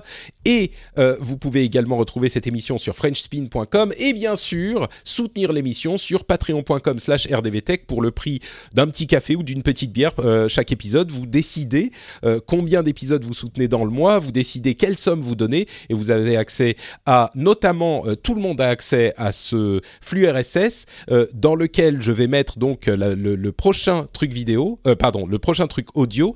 Euh, ça sera l'explication de comment je fais le montage. Donc c'est un petit peu la suite de cet épisode, le post générique de cet épisode auquel vous pourrez avoir accès si vous êtes patriote.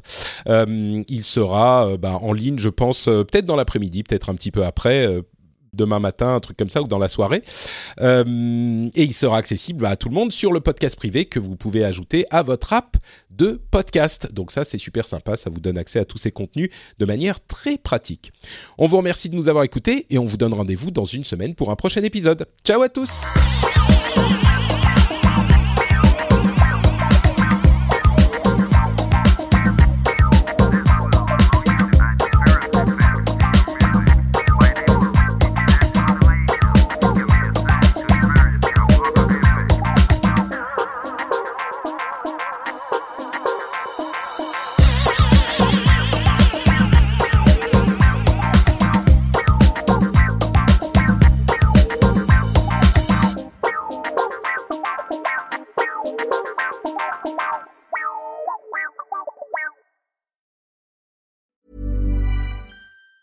Planning for your next trip? Elevate your travel style with Quince. Quince has all the jet setting essentials you'll want for your next getaway, like European linen, premium luggage options, buttery soft Italian leather bags, and so much more. And it's all priced at 50 to 80% less than similar brands. Plus, Quince only works with factories that use safe and ethical manufacturing practices. Pack your bags with high-quality essentials you'll be wearing for vacations to come with Quince. Go to quince.com slash trip for free shipping and 365-day returns.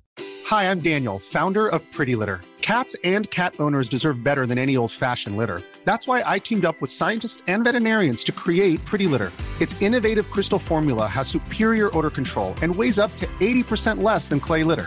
Pretty Litter even monitors health by changing colors to help detect early signs of potential illness. It's the world's smartest kitty litter.